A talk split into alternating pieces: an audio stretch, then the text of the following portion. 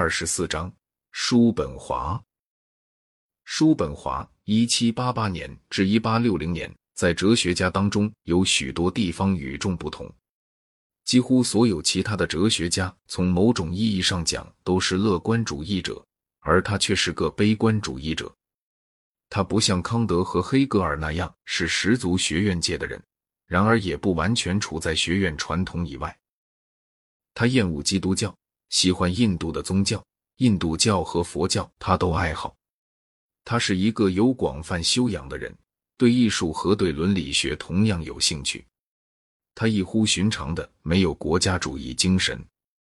他熟悉英国、法国的作家，就如同熟悉本国的作家一样。他的感召力向来总是少在专门哲学家方面，而是在那些寻求一种自己信得过的哲学的艺术家与文人方面。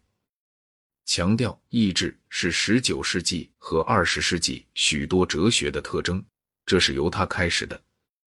但是在他来讲，意志虽然在形而上学上是基本的东西，在伦理学上却是罪恶的。这是一种在悲观主义者才可能有的对立。他承认他的哲学有三个来源，即康德、柏拉图和优婆尼沙谈奥义书。但是我以为他得知于柏拉图的东西，并不如他所想的那么多。他的看法跟希腊化时代的看法有某种气质上的亲缘关系。这是一种倦怠病弱的看法，上和平而轻视胜利，上清静无为而轻视改良的努力。在他认为各种改良的努力不可避免总是要落空的。叔本华生于但泽，父母都出自当地的商业望族。他的父亲是个伏尔泰主义者，把英国看成自由和理智的国土。他和但泽大部分名流市民一样，恼恨普鲁士侵犯这个自由城市的独立。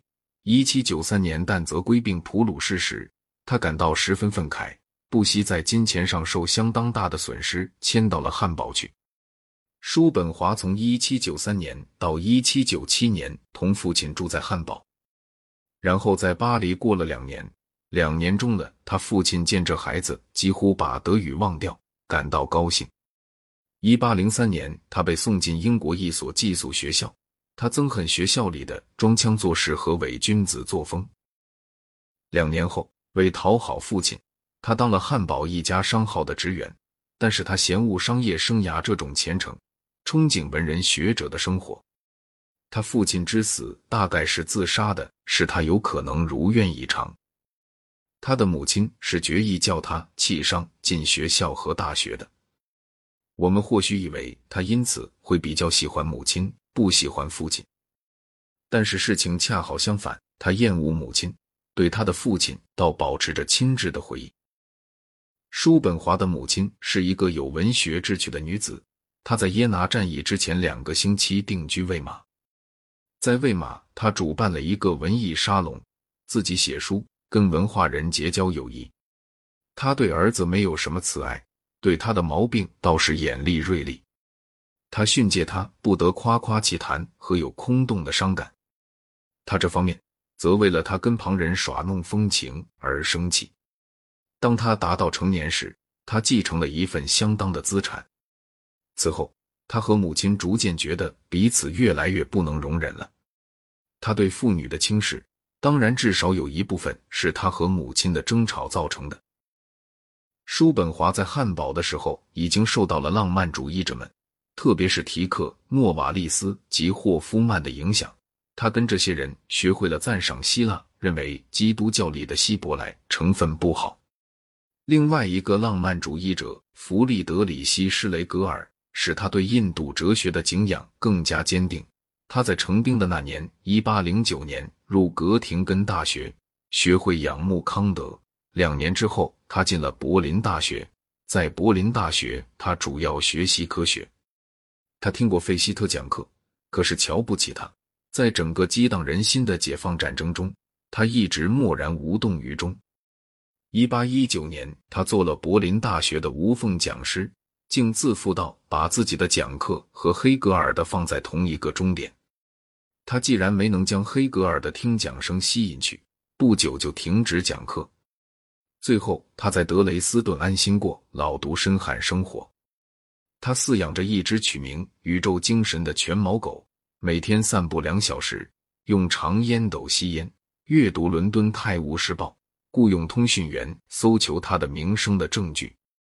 他是有反民主思想的人，憎恶一八四八年的革命。他信降神术和魔法。在他的书斋里有一个康德的半身雕像和一尊铜佛。除关于起早这一点而外，他在生活方式上尽力模仿康德。他的主要著作《世界之为意志与表象》是一八一八年年中发表的。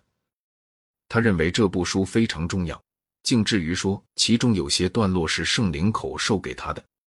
使他万分屈辱的是，这书完全没引起人的注意。一八四四年，他促使出版社出了个第二版，但是直到若干年后。他才开始得到几分他所渴望的赏识。叔本华的体系是康德体系的一个改制品，然而是这样的改制品所强调的批判中的各点和费希特或黑格尔所强调的完全不同。他们取消了无字体，因而使得认识从形而上学上讲成为基本东西。叔本华保留下来无字体，但是把它和意志看成是一回事。他主张。知觉作用所认为的我的身体，其实是我的意志。有理由说明这种见解是康德思想的发展产物。固然，大部分康德派的人对这些理由是不愿意全承认的。康德曾经主张，研究道德律能把我们带到现象的背后，给予我们感官知觉所不能给予的知识。他也主张，道德律根本是关乎意志的。在康德看来，好人和坏人的差别是物自体世界里的差别，也是关于抑郁的差别。可见，在康德看来，抑郁必定不属于现象界，而属于实在界。和某个抑郁对应的现象是身体的某种运动。这就是据叔本华讲身体为现象，意志为其实在的理由。但是在诸种现象背后的意志，不会是由许多不同的意欲构成的。伊康德讲，时间和空间都仅属于现象，在这点上，叔本华跟他意见一致。五字体并不在空间或时间当中，因此，按我的意志是实在的这种意义来说，我的意志不会是富有时日的，也不会是一些单独的意志动作构成的，因为富多用叔本华喜欢的经验哲学说法及个体化原则的来源，正是空间和时间。所以，我的意志是一个，而且是无时间性的。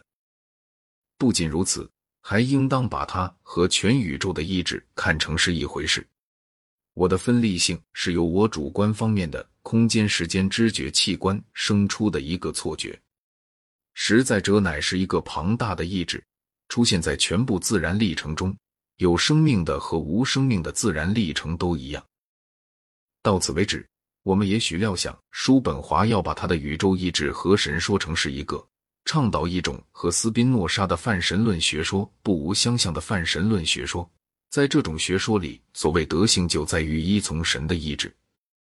但是在这里，他的悲观主义导向另一种发展：宇宙意志是邪恶的，意志统统是邪恶的。无论如何，也是我们的全部永无止境的苦难的源泉。苦难是一切生命必不可少的，而且知识没有增长，苦难也随之加深。意志并没有一个假如达到了便会带来满足的固定目的。尽管死亡最后总要战胜，我们仍追求我们的无意的目的。就像我们把肥皂泡尽量吹得久，吹得大，固然我们完全知道它总归是要破裂的。所谓幸福这种东西是根本没有的。因为愿望不满足，惹人痛苦；达到之后，只带来厌足。本能驱逼人播育后代，播育后代又生出苦难和死亡的新机缘。